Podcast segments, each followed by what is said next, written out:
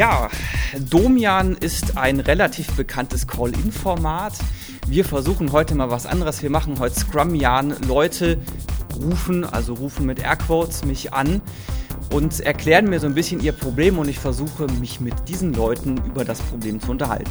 Ich äh, airquote deswegen mit Anrufen, weil ich mich hier gerade live auf dem Product Owner Camp in Frankfurt befinde.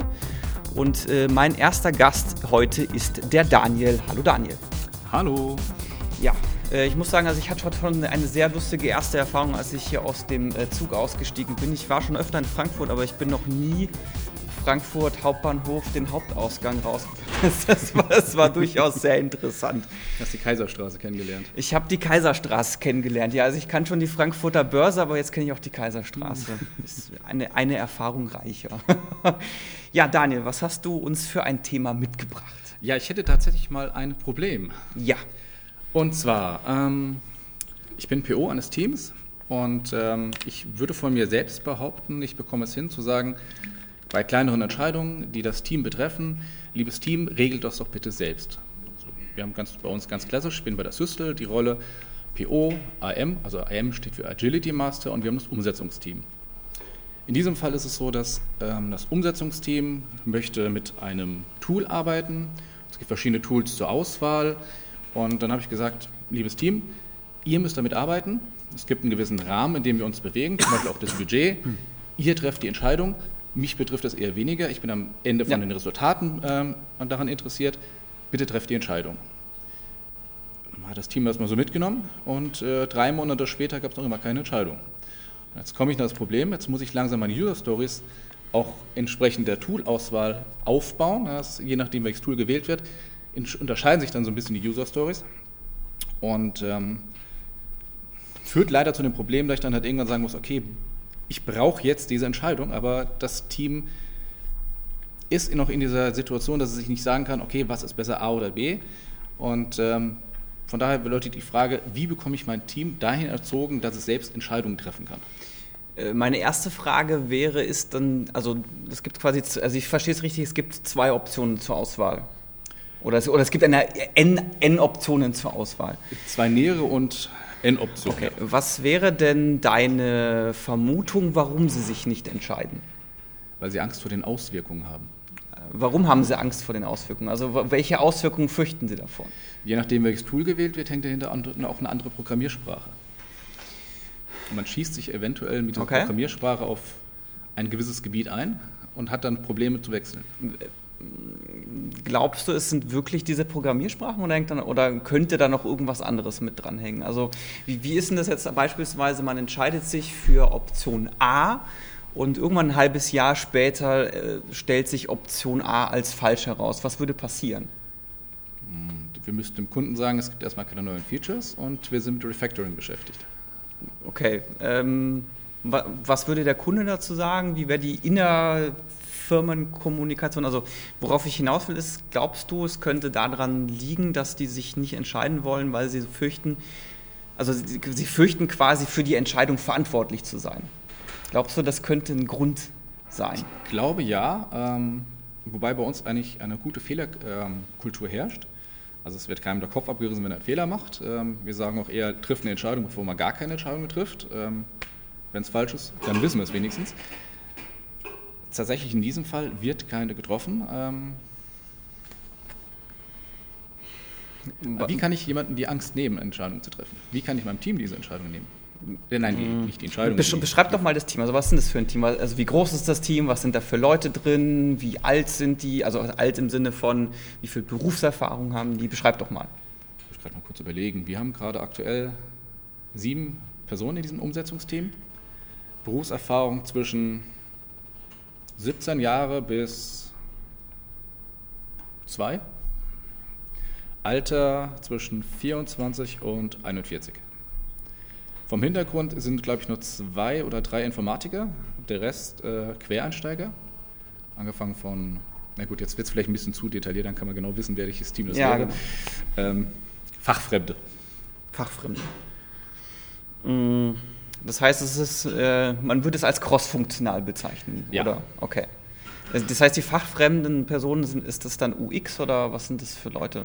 Also ist so ungefähr. Also es reicht, wenn du sagst, okay, ist Marketing, ist Design. Ist also die sind schon inzwischen alles Entwickler, äh, haben aber einen komplett anderen Background. okay. Ähm, wie viel, okay, das sind zwischen zwei und 17 Jahren Berufserfahrung mit wie vielen unterschiedlichen Programmiersprachen? Also weißt, weißt du das? Also war das, ist das jetzt? Also ich frage auch deswegen. Ich hatte mal so eine lustige Erfahrung, dass ich ein, äh, ein Training mit einem mit ein paar Personen hatte, die kannten genau eine Programmiersprache, nämlich ABAP. Ich weiß nicht, ob die ABAP was sagt. Das ist diese SAP interne Programmiersprache und sonst wirklich gar nichts. Kein Java, kein C, kein nichts, nur ABAP. Ähm, Wäre sowas möglich, dass sie quasi genau nur dieses eine kennen und daher nicht wissen, was auf sie zukommt, wenn sie irgendwas anderes wählen? Nee, ich glaube, daran liegt es nicht. Okay, glaubst daran liegt es nicht. Ähm, Ich glaube tatsächlich sind unausgesprochene Ängste, aber ich kann es nicht fassen und ich weiß auch nicht, wie ich das Team dahin bekomme. ist das denn das erste Mal oder gab es schon andere Situationen, wo das Team irgendeine Entscheidung treffen musste? Ja. Was war das für eine Entscheidung? Äh, Also es reicht, wenn du vage bleibst. Ich denke, so Mitarbeit, äh, also wir haben, ähm, gerade bei uns äh, ist es so, dass viele Aufgaben auch an das Team übergeben werden, auch äh, wer Mitglied in diesem Team wird und wer Mhm. nicht. Und ähm, da war das Problem, dass jemand nicht in das Team so richtig harmonisch reingepasst hat und das Team tat sich wahnsinnig schwer damit, Entscheidungen zu treffen, ob derjenige vielleicht dann doch eher gehen sollte oder wie mit ihm zu verfahren ist. Okay, äh, gab es Entscheidungen, die das Team treffen musste, die das Produkt äh, betroffen haben? Weil das ist ja jetzt eine, das ist ja quasi eine Entscheidung, die das Team betrifft. Genau. Die gab es durchaus häufiger und die wurden auch recht schnell getroffen. So ein Beispiel? Auf dem kalten Fuß erwischt. ähm, ähm, ach, durchaus Lösungsvarianten. Ähm, will ich jetzt auch nicht so sehr ins Detail gehen, aber ähm, im Prinzip war es durchaus, äh, wie die weitere Entwicklung aussieht. Setzt man auf äh, Technologie A oder Technologie B, da hat man sehr, sehr schnell Entscheidungen getroffen. Mm, Okay, das heißt, die haben quasi ähnliche Entscheidungen bereits getroffen, ähm, tun sich jetzt aber gerade schwer damit. Mhm. Ähm, ver- versuch, versuch dich mal in die Lage zu versetzen oder stell dir vor, du bist Teil dieses Entwicklungsteams und du müsstest diese Entscheidung treffen. Wie würdest du vorgehen? Ich würde mir wahrscheinlich einen Flipchart nehmen, das an die Wand hängen und aufschreiben, was sind denn Vor- und Nachteile einer jeden Entscheidung. Okay, ist das im Team passiert so? Nein. Ähm, Hast du es vorgeschlagen?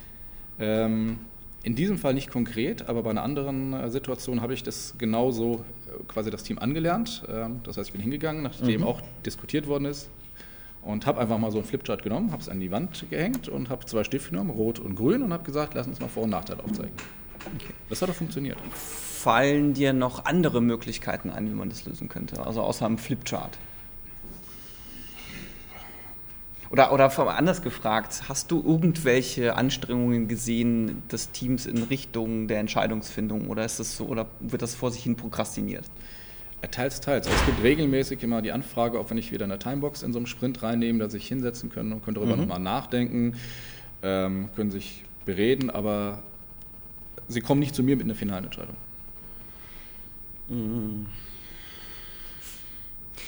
Ja, also ich, ich tue mich immer noch schwer. Also ich, also ich habe immer noch so ein bisschen, also ich habe immer noch so ein bisschen den Eindruck, dass die aus irgendeinem Grund diese Entscheidung, also sich scheuen, diese Entscheidung zu treffen, weil sie, weil sie die Sorge haben, wenn sie die treffen und die Entscheidung ent- entpuppt sich als falsch, dass dann irgendwas passiert, was sie nicht mehr beeinflussen können oder was, was negativ auf sie zurückfällt. Fragen wir mal so, wa- was wäre denn so, jetzt rein spontan gedacht, was wäre denn so das Negativste, was dir einfällt, was passieren könnte, für, also für die Personen, die diese Entscheidung treffen müssen, das äh, passieren könnte, wenn sich die Entscheidung als falsch herausstellt. Also sie entscheiden sich jetzt für Technologie A, Technologie A äh, entscheidet sich als äh, falscher Weg. Was wäre das Schlimmste, was passiert für die Person? Persönlich nichts. Ähm, für das Team würde daraus entstehen, dass sie diese Arbeit, die sie rein investiert haben, nochmal für das andere Tool machen müssen. Das heißt, dieselbe Arbeit nochmal komplett investieren. Okay. Ähm, gäbe es irgendwas in Richtung Überstunden, Urlaubskürzung, bla bla bla, was dir einfällt, was passieren könnte? Nee, klar. Da passiert nichts. Ähm, was passieren würde, Sie müssten halt vor den Kunden treten, also auch in einem Review. Mhm. Und wenn es darum geht, dann ähm, was passiert in den nächsten Sprints, das heißt so ein bisschen Ausblick geben, auch was im Backlog passiert, müsste dann halt auch das Team zusammen mit mir als PO dann halt sagen, ähm, ja, erstmal Sense, keine neuen Features, wir haben da einen falschen Weg eingeschlagen, wir müssen jetzt nochmal zurückgehen und nochmal neu anfangen. Was sagt denn der Scrum Master zur Situation? Der versucht gerade äh, Hilfe zur Selbsthilfe. ähm, versucht durchaus mit Timeboxen. Ähm, ja. Also du hast, also die, du hast sehr, sehr viel ausgeatmet. Es ähm, lässt mich tief blicken. Also es hat für mich so ein bisschen den Eindruck, dass du nicht glaubst, dass der Scrum Master das Potenzial hat, äh, quasi die Situation zu lösen oder dass eventuell irgendwie vielleicht doch noch Hilfe von außen bräuchte oder sowas in die Richtung. Das könnte passieren, weil der Scrum Master hat äh, jetzt äh, die Stelle gewechselt und hat uns vor wenigen Tagen verlassen. Deshalb ist das gerade so ein bisschen schwierig. Ja, okay. Weißt du, warum er gewechselt hat? Also war er irgendwie unzufrieden an der Stelle oder? Andere Stelle, mehr Gehalt. Ja, okay. Das heißt, ihr habt gerade gar keinen Scrum Master. Genau. Okay, wie geht's da weiter? Ja, ist schon jemand ähm, im näheren Auswahlprozess, mhm. der wahrscheinlich demnächst beginnen wird. Okay. Wird Glaub. aber noch ein paar Wochen dauern. Ja, okay. Ah, ja, okay. Das heißt, für, für dich zu spät. Ja. Und dann fängt ja erstmal die Storming, Norming, Performing Phase wieder ja, an. Ja, okay. Ähm, hast du mal versucht zu sagen, dass äh, du die Entscheidung triffst, wenn sie sich nicht entscheiden? Ja.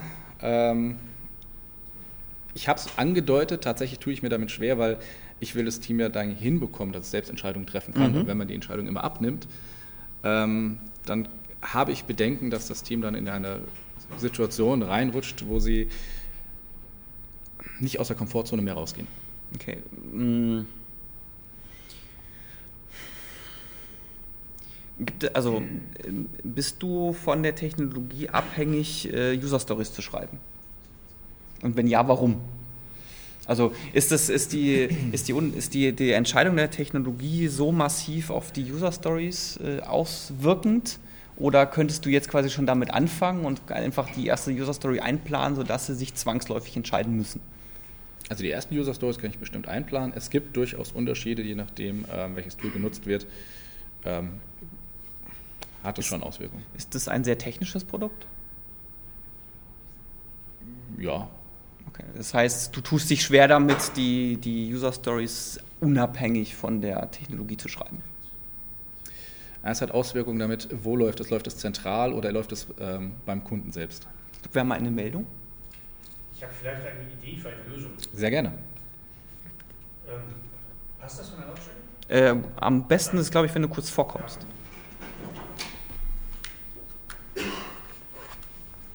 So, wir haben eine Lösung aus dem Publikum, einen Lösungsvorschlag. Stell dich kurz vor. ich Namen. bin Conny. Conny, okay.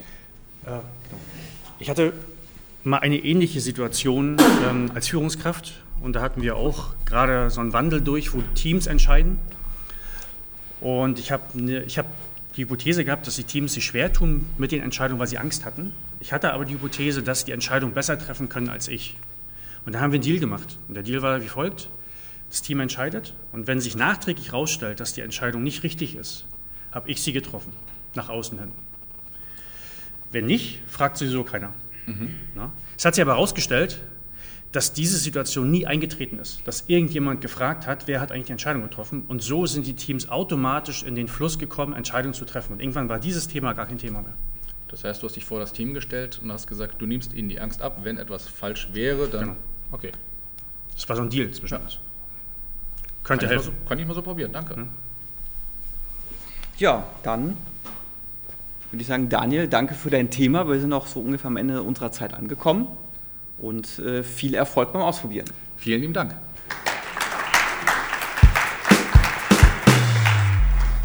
So, ich spreche jetzt mit Sebastian. Hallo Sebastian. Hallo Dominik.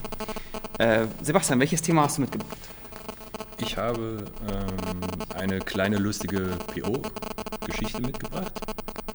Und zwar, wir kennen ja alle Situationen, wo ein Team keinen Scrum Master hat oder kein PO. Und ich habe eine Geschichte von einem PO ohne Team. Oh, Oh, okay. da, da, bin ich jetzt gespannt.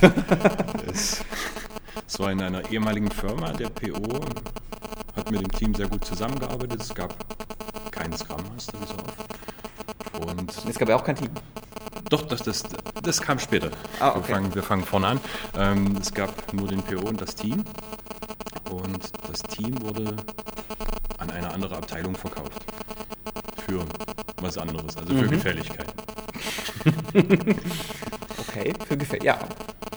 Und dann saß der PO alleine da. Genau, er hat sich ab dem Zeitpunkt selber öffentlich als Hutträger bezeichnet. Was hat er dann so den ganzen Tag gemacht? Darüber kann ich nur mutmaßen, das weiß ich auch okay. Äh, ja, wie, ist, wie ist denn das dann letztendlich ausgegangen? Also ich meine, er wird ja irgendwann mal hoffentlich wieder ein Team gehabt haben. Also hatte er dann irgendwann wieder ein Team oder war das so ein, oder ist er jetzt heute noch so, dass er allein in seinem Büro sitzt, so ab und zu mal so ein bisschen Stroh, so ein Strohballen durchweht, die Grillen zirpen? Mm, nein, seine Karriere hat sich einfach weiterentwickelt. Also er ist jetzt Product Manager. Ah, okay. Hat also kein Team mehr, sondern kümmert sich nur mehr um die Strategie. Gut, kennt er ja schon jetzt. genau, ist er jetzt geübt. ja, aber was würdest du denn machen, wenn dir sowas passiert? Also angenommen, du bist irgendwie der Product Owner, du sitzt da da und auf einmal ist dein Team weg. Also es gibt ja immer so dieses, dieses diesen lustigen, ja, ja. ja, lustig, diesen, diesen Busfaktor, Truckfaktor, wie auch immer. Das ist, glaube ich, so das Extrembeispiel davon. Ja, was machst du nicht nur, wenn eine Person weg ist, sondern was machst du, wenn das ganze Team weg ist? Mhm. Also was, was, was würdest du denn machen? Also was wäre so? Also ein Grundmotiv von mir ist Weiterbildung. Also ich würde anfangen zu lesen wie verrückt. Mhm. Ich würde die Zeit knallhart nutzen. Bis du wieder ein Team hast oder einfach gucken, was geht. Product Manager dann halt Je werden. nachdem, also wenn mir die Firma ansonsten gefällt, würde ich wahrscheinlich warten, dass ich wieder ein Team oder eine andere Stelle kriege oder würde dann einfach weiterziehen. Alles klar. Wenn es nicht passt. Darf ich noch wen grüßen? Ja, bitte. yes. Also zuerst den anderen Sebastian Bauer. Ja, au! ich bin auch Scrum Master und Agile Coach. Ich höre die Podcasts sehr gern. Und drauf gekommen bin ich über Jonas, den ich hier grüßen möchte. Ein Entwickler von uns. Super. Gruß an Jonas. Und auch an den Sebastian Bauer. Und Dankeschön für den geilen Podcast. Bitteschön und danke Sebastian fürs Thema. Sehr gerne. Wunderbar.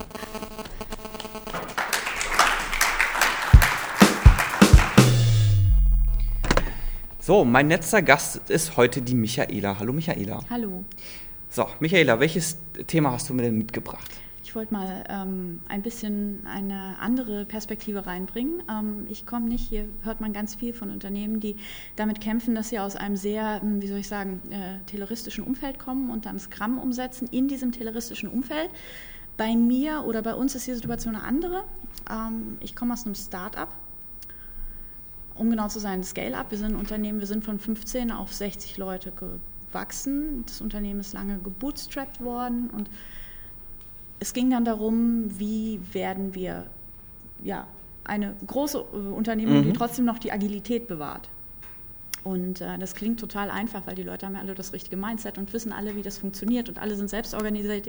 Dem ist aber eigentlich gar nicht so. Das ist äh, nicht ganz so einfach und tatsächlich auch die Akzeptanz von Scrum und ähnlichem ist gar nicht so hoch, wie man vielleicht immer denken würde. Hier sind unheimlich viele Leute, die unheimlich viel Spaß haben und gerne so richtig agil arbeiten würden. Und ich habe in meinem Umfeld festgestellt, das ist auch bei den Entwicklern gar nicht so generell der Fall. Also das äh, ja, darüber wollte ich so ein bisschen. Okay. Ja, was erzählen. ist denn so dein Eindruck, was die so für eine Einstellung haben? Also die haben schlechte Erfahrungen gemacht mit Scrum. Okay. Also die sind mit Scrum, mit Agile, die sind mhm. in Unternehmen gewesen, wo ja äh, genau man Scrum gemacht, gemacht hat. hat. Ja, okay. Und die Erfahrung war, es ist einfach nur mehr Arbeit außenrum und es ist eigentlich nur Zuckerguss und eigentlich gibt es ja doch jemand, der sagt, was man machen muss und mhm. dementsprechend ähm, ich hatte den Kommentar eines Entwicklers, der mir gesagt hat, uh, Scrum is something that only works in fairy tale world. es war mir aber irgendwie klar, weil ich habe lange selber als Entwickler gearbeitet, ich habe die Erfahrung gemacht, ähm, die auch dieser Entwickler gemacht hat und äh, meiner Erfahrung nach ist es so ein bisschen wie Schwimmen lernen. Ähm, ja, du kannst ja ganz viele YouTube-Videos angucken von Agil, aber deshalb ähm, gehst du nicht ins Wasser und kannst schwimmen und bist überzeugt. Du musst das einmal erlebt haben, wie es funktioniert und da, dass du selbst schwimmen kannst mhm. und dann geht's. Ja, wobei ich, ja, also ich tue mich immer ein bisschen schwer mit diesem, ja, man muss das selber gemacht haben, um es mhm. zu verstehen oder man muss es selber gemacht haben, um's, äh, um zu wissen, was da passiert. ich tendiere auch gerne dazu, das so zu sagen. So wie, ja, und wenn du es nicht selber erlebt hast, aber Mhm. irgendwie, glaube ich, müssen wir trotzdem einen Weg finden, wie wir das Ja, besser vermitteln können, weil so dieses, ja, solange du es nicht ausprobiert hast, also ja, Ja, es gibt Sachen, die man, äh, die man ohne es ausprobiert zu haben, nur schwer vermitteln kann. Also ich, ich würde jetzt so, sowas wie VR, also draußen liegt ja so eine VR-Brille Mhm. rum, würde ich jetzt als sowas bezeichnen wollen. Es ist halt wahnsinnig schwer, das zu vermitteln und einfach so diese, diese diesen Sinneseindruck zu vermitteln. Aber Mhm. jetzt handelt es sich natürlich bei Agil nicht um Sinneseindruck. Ähm, was ist denn so deine Vorgehensweise? Also wie, wie versuchst du den Leuten so diese, diese Angst, ja, Angst zu nehmen oder wie versuchst du mit denen in Dialog zu treten? Also das Erste, was ich tatsächlich gemacht habe, war erstmal eine Umfrage. Mhm. Also ich wollte erstmal ein Meinungsbild haben, wie sind die Leute denn drauf. Es hätte ja auch sein können, dass es anders ist, dass es eigentlich alle total motiviert sind und alle total Lust drauf haben und ähm, ja, um mein Gefühl dafür zu bekommen. Und es gab auch äh, sehr, sehr viele offene ähm, Personen dafür. Es gab welche, bei denen war das nicht so. Und es war ja okay, weil natürlich, es muss sich entwickeln und ähm, äh, das ein zentrales Problem, das ich sehe, ist, dass die Vorbilder fehlen. Also wenn ein Unternehmen wächst, dann braucht man Struktur und ähm, die Frage ist, woran orientiert man sich? Und es gibt ganz wenige Nordsterne, an denen man sich aktuell in dem Bereich, in der Größe orientieren kann. Ja. Und dementsprechend fällt auch das Management ganz schnell in dieses, ja, wir müssen jetzt Führungsebenen einziehen und wir müssen, und wenn man sich dann, dann so mit diesem agilen Mindset denkt, hey, Moment, wir laufen gerade in die falsche Richtung. Aber man braucht ja, also schon irgendwie eine Alternative, um gewisse Probleme zu lösen. Und das ist halt, das sind bekannte Lösungen für. Okay, das heißt, dir Probleme. fehlen so ein bisschen die, die Fürsprecher und Fürsprecherinnen bei euch im Unternehmen oder? Ah, Ich habe eine ziemlich laute Stimme, das geht schon. ähm, äh, nee, ähm, äh, tatsächlich äh, Argumente ziehen. Also wir haben das tatsächlich im großen Kreis dann auch diskutiert. Also es gab zum Beispiel so eine typische Argumentation war, wir wollen auf jeden Fall agil werden, wir wollen Scrum machen, aber jetzt cross-funktionale Teams, also ganz ehrlich, also Frontend und Backend bitte getrennt und ähm, wir wollen äh, ja, also das Marketing und das Produktmanagement und das muss alles separiert schon, weil Alles die arbeiten dann besser. werden. Genau, und ähm, wenn man sich mit der Thematik nicht eingehender befasst hat, dann verstehe ich diesen Ansatz. Aber es gibt ja da, wie soll ich sagen, Gründe, Mhm. es anders zu machen. Und ähm, wichtig ist halt, dass man das halt iterativ erlaubt. Also wir haben dann auch wirklich versucht, Probleme zu lösen und nicht so, wir machen jetzt Agile, weil Agile ist gut. Sondern wir haben Problem X und es gibt im agilen Umfeld eben Lösungen, Lösung Y, um ja. das anzugehen. Und das probieren wir und wir gucken, ob die für uns passt. Und wenn wir die anpassen müssen, müssen wir die anpassen. Es gibt so ein paar Sachen, zum Beispiel so Dailies. Mhm. Das ist manchmal für die Leute schwer einzusehen, selbst wenn sie es eine Weile gemacht haben, ähm, dass das sinnvoll ist. Ähm, wobei ich dann immer hart auf dem Standpunkt stehe. Ähm, also wenn du keinen Bedarf hast, dich 15 Minuten mit deinen Projek Produkt- oder Projektteilnehmern auszutauschen, dann läuft irgendwas falsch. Ja, ähm, ja aber das ist Ja. so ein Also- ständiges Entwickeln, weil das Unternehmen wächst, verändert sich und darauf muss man auch reagieren. Ja. Jetzt hast du ja vorhin gesagt, dass ihr von 15 auf, ich glaube, 60 Personen Mhm. angewachsen seid. In, über welchen Zeitraum sprechen wir denn da? Also wann wart ihr? Sechs Fünf, Monate. sechs Monate? Oh, okay, das ist natürlich, das ist natürlich sehr schnell. Ja, es äh, lag ähm, an der Finanzierungsrunde. Wir sind Mhm. ein Venture Capital Unternehmen und da müssen schnell Leistungen produziert Ja. werden und dementsprechend man hat nur eine gewisse Runway und da muss man schnell agieren. Was natürlich auch bedeutet, man muss gute Leute finden und ähm, wir hatten bisher nicht so ein richtiges Produktmanagement. Mhm. Das war alles sehr unternehmerisch von CEO gesteuert. Das ist ja in vielen Unternehmen so. In unserem Fall war das noch ein bisschen massiver, weil der CEO das Produkt ursprünglich entwickelt hat und wirklich jede Schraube im Getriebe Ja. kannte. Das, ja. Und dann immer noch mitreden, mitreden möchte. Definitiv, und das Ja. ist ja auch sein Baby, kann man niemandem ver ver verdenken. Ich habe mich da als CEO immer so ein bisschen als die, ähm, ja, als das Kindermädchen betrachtet, die emotional sehr involviert ist, weil äh, das Vertrauen muss man erst aufbauen, Mhm. dass diese Aufgaben abgegeben werden. Aber es funktioniert eigentlich sehr gut und es war ein Prozess auch natürlich. Ja. Ähm, Gibt es denn Pläne, weiter zu wachsen? Also steht die nächste Finanzierungsrunde an und ihr seid demnächst 120 und habt Nee. dann noch mehr zu kämpfen? Oder ist es jetzt eher so 60, ist jetzt erstmal das, was für Genau, die nächste wir- Zeit bleibt? Wir konsolidieren, Mhm. also wir schauen, dass das gut funktioniert. Das, wie gesagt, es war auch schmerzhaft. Wir haben viele Learnings gemacht. Wir mussten natürlich auch im Team Veränderungen durchführen mit der Zeit. Aber was ich beeindruckend fand, war, dass es auch im Hinblick auf die agilen Themen wirklich sehr gut funktioniert hat. Wir haben aus dem Team einen, einen Scrum Master ausgebildet. Mhm. Das war so, äh, wie soll ich sagen, ein ganz tolles Erlebnis, weil ich habe jemanden genommen, der war kein Entwickler. Und es hieß dann erst, oh, kein Entwickler, der wird nicht akzeptiert werden, das wird sehr schwierig.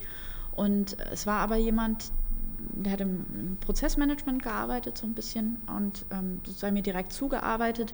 Und ihr habe ich hab ihr das Thema vorgestellt und habe gesagt, hier, darum geht's und wir machen das. Und dann hat sie sich eingelesen und dann kam sie nach einem Wochenende wieder und meinte, I burn for it. Mhm. I want to do this. I will totally do this. Und, ähm, und das war für mich das Allerwichtigste. Und äh, sie hatte dadurch die Chance, mit dem Team zusammen zu lernen, mhm. was es bedeutet. Und das war, ähm, fand ich sehr inspirierend.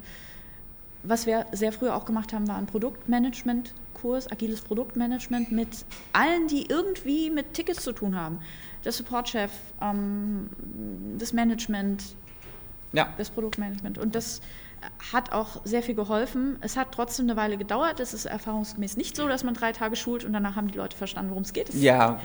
wird ein paar Iterationen dauern. Es hat eine Weile gedauert, aber es war ein sehr früher Prozess, weil meiner Erfahrung nach als Entwickler, wenn es im Produktmanagement hakt, dann wird die Umsetzung schwierig. Ja, also definitiv. Also gerade wenn es da irgendwie so hin und her geht, also mhm. jetzt ich, von Startups hört man ja oftmals eben genau wie du erzählt hast, dass dann CEO ist noch mit dabei, hat ursprünglich da das Produkt entwickelt mhm. und will dann noch mitschrauben und hat heute eine andere Idee als morgen und übermorgen noch eine ganz andere Idee und dann schippert man da irgendwie so. Kommt mir gar nicht bekannt vorher. dann schippert man da irgendwie so rum und man versucht das irgendwie abzufangen. Wie, was würdest du denn sagen, wie viele von diesen 60 Leuten, ich meine, du hast ja jetzt von der, von der einen Scrum Masterin, glaube mhm. ich, schon besch beschrieben, die mhm. jetzt total dafür brennt. Mhm. Wie ist denn so der Anteil an Leuten, wo du sagen würdest, okay, die brennen dafür, die wären jetzt in der Lage, irgendwie das Thema voranzutreiben, dass wir das ordentlich umsetzen? Nutzen? Also wir haben natürlich auch noch gute Leute dazugeholt. Wir haben vor allem jemanden dazugeholt, ähm, wie ich finde, einen sehr leistungsfähigen auch im Produktmanagement, der die Leute gecoacht hat. Mhm. Und das war ja natürlich auch nochmal ähm, ja, eine große Veränderung im ganzen, im ganzen Lauf, weil das ist natürlich nochmal ein zusätzlicher Fürsprecher, der ganz andere Erfahrungen hat. Wir haben im Management auch nochmal zusätzlich jemand geholt, der mhm. ähm, an der Stelle sehr motiviert war, gerade auch in diesem ja, Inspect, Adapt, alles immer testen und ähnliches. Und dadurch bin ich der Meinung, dass, ähm, ja, schwierig kann man sagen, ist schwierig zu sagen. Ja, also vielleicht so 60 Prozent sind schon, okay. schon dabei, aber natürlich gibt es ja diese Leuchttürme und davon gibt es im Unternehmen vielleicht drei, vier, fünf. Ja, okay. Ja, also die wirklich dafür brennen. Und ja, es war, es hat eine Weile gedauert. Ich würde sagen, es hat bestimmt neun Monate gedauert, bis wir so richtig eingespielt waren, mhm. bis das Team funktioniert hat, zusammen auch. Also es gibt immer noch Leute, die finden, die fänden Einzelteams total super. Ja. Also wo eine Person arbeitet und ihr jemand Ach so, sagt, ja, ja das ja. gibt es immer noch. Aber die haben auch gelernt, miteinander zu arbeiten. Mhm. Also, ja. Siehst du denn die Zukunft bei euch in eurem Scale-up mhm. ich jetzt gelernt habe, ähm, positiv? Also glaubst du, das, wird, das entwickelt sich in die richtige Richtung oder bist du dir gerade noch so ein bisschen unsicher oder wie sieht es da aus? Ich glaube, die Unternehmensentwicklung ist gut. Man muss immer gucken, wir haben einen schwierigen Markt. Das mhm. muss man ganz klar sehen. Wir haben sehr viele starke Wettbewerber und das wird entscheidend sein für die Thematik. Aber das ist eher eine Business-Sicht. Ich meine, ich muss die Business-Sicht einnehmen. Wir haben ja. ganz viele andere Themen noch. Ähm, aber rein von der Unternehmensentwicklung haben wir einige gesunde Schritte gemacht und ich denke, da stehen wir besser da als viele andere. Ja. Alles klar. Und dann Michaela, danke, vielen Dank für dein Thema. Klar, gerne. Dann äh, war es das auch jetzt für diesen äh, Scrum-Jahren-Versuch. Ich danke euch fürs Zuhören, auch euch im Publikum hier fürs Zuhören. Und wir hören uns äh, demnächst schon mit einer neuen Folge wieder. Bis dahin.